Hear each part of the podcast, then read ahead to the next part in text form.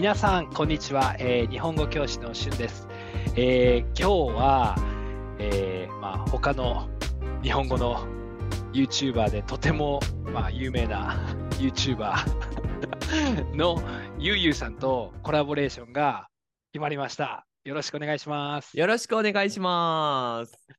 あー、すごい。多分、あのー多分もう皆さんは知ってると思いますね。もう多分み、多分もう、あのーゆうゆうさんの動画やポッドキャストを聞いている人はもうたくさんいると思いますが、えーまあ、まだ見ていない、まだ見たことがない人のために、ゆうゆうさん、簡単に自己紹介お願いします。はい、はじめまして、ゆうゆうです、えー日本語を教える仕事をしています。あとは、あの、ポッドキャストを撮ったり、YouTube で、あの、スペイン語を使って日本語を教えるビデオを撮ったりしています。よろしくお願いします。ああ、もう声がすごいですね。もうもう僕もゆゆゆさんの声の大ファンで、あ、本当、えーはい、嬉しいもうなんか。うん。本当に、ポッドキャスターみたいなお声ありがとうございます。ですね。もうその声が欲しいです。ね、いやいやいや。はい。すごい、き本当に聞きやすくて、うんえっと、日本語も本当に分かりやすいので、ぜひ、ゆうゆうさんのチャンネルもお皆さん見てください。見あてりがとうございいます。はい。はい。えっと、まあ、今日、ゆうゆうさんとコラボを、えーするんですけど、えー実は今、今、今どこに 住んでいるんですか？あ、僕は今、メキシコのグアダラハラっていう町に住んでいます。えーグアダラハラ。えーうんどのぐらい今、メキシコに住んでいますか？えーとね、今年の4月はい10日で11年目になります。?11 年。うん。11年も。11年間ずっとグアダラハラに住んでいますか？そう。そうそうそうそずっとグアダラハラ。う。ずーっとグアダラハラ。すごい。うん。多分、そうね、メキシコだと、メキシコだと、まあ、メキシコシシティが一番うん。大きい町ですよね。そうですね。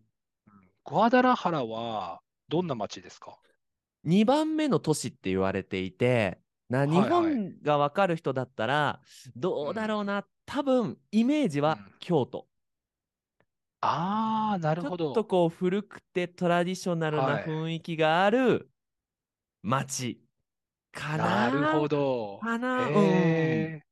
あの、僕もグアダラハラに実は行ったことがあるんですけど、うんうんはい、でも多分5日ぐらいしかいなかったので、うん。その京都のイメージはあまり湧かなかったです。いや、そうね。はいそうね。うんあのー正直言うと、京都みたいに観光地はない。まあ、ただ古いっていうだけで。ああ、なるほど、なるほど。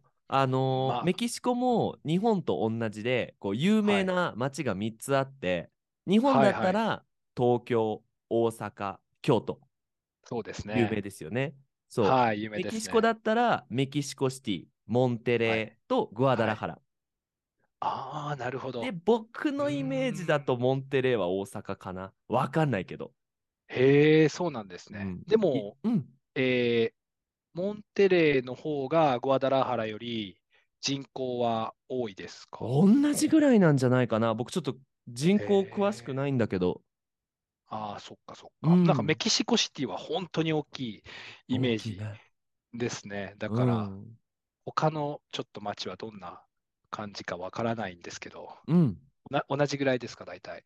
まあそうだと思へえ、うんなるほど、なるほど。まあ、そう、今日は、う。うん。えっと、そう、ゆうゆうさんは、まあ、メキシコに11年も住んでいて、あの、まあ、えー YouTube のチャンネルで、スペイン語を使って、えー日本語をうん。教えているチャンネルもありますよね。そうだね。うん。あの、もう、そ僕、そのチャンネルでちょっとスペイン語を勉強あ してい、はい。どれだけわかるかなと思って、うん。結構聞い聞いて、あの、スペイン語を勉強していたんですけど、あ、そうなんだ。はい。うんいや、。全然わかりませんでした。な まあ全然わかりませんでした。まあはい難しいよね。うん。難しいですね。はい。なので、ちょっとびっくりして、その、やっぱり、まあ、11年メキシコに、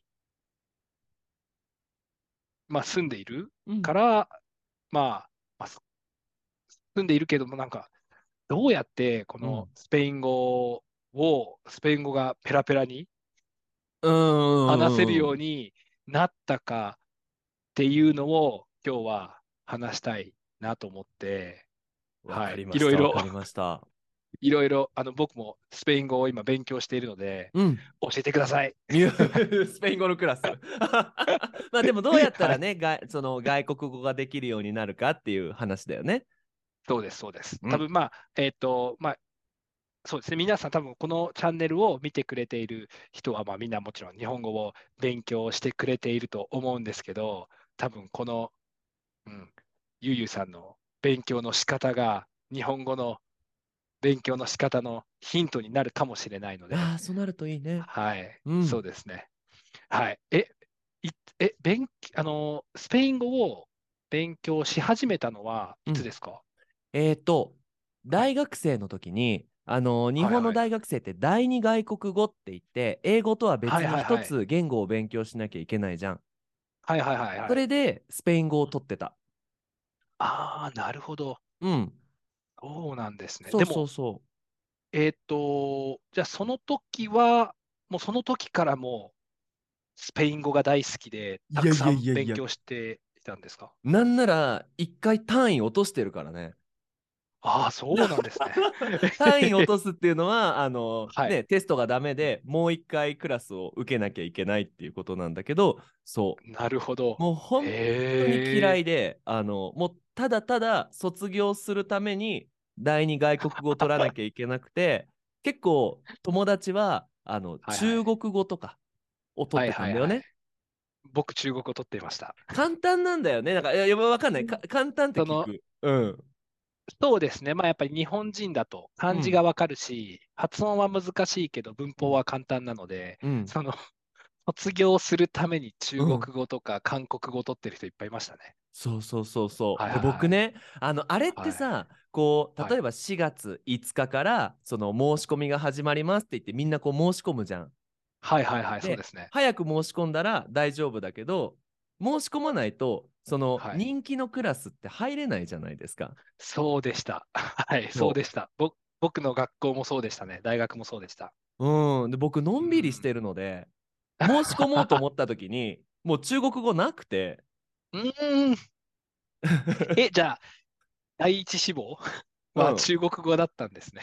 うんっていうかあのとにかくす簡単に卒業したかったから、そっか。まあ、第二言語に興味がなかったら、そうですよね。うん、特になかったかな。まあでもそこで一応簡単な文法のルールははいはい。知ってた。そのああ、なる6つ。活用があるとか、あの、うん定冠詞、不定冠詞、あのね、英語で言うあーとかザーとかがあるとか、はいはいはい。うん。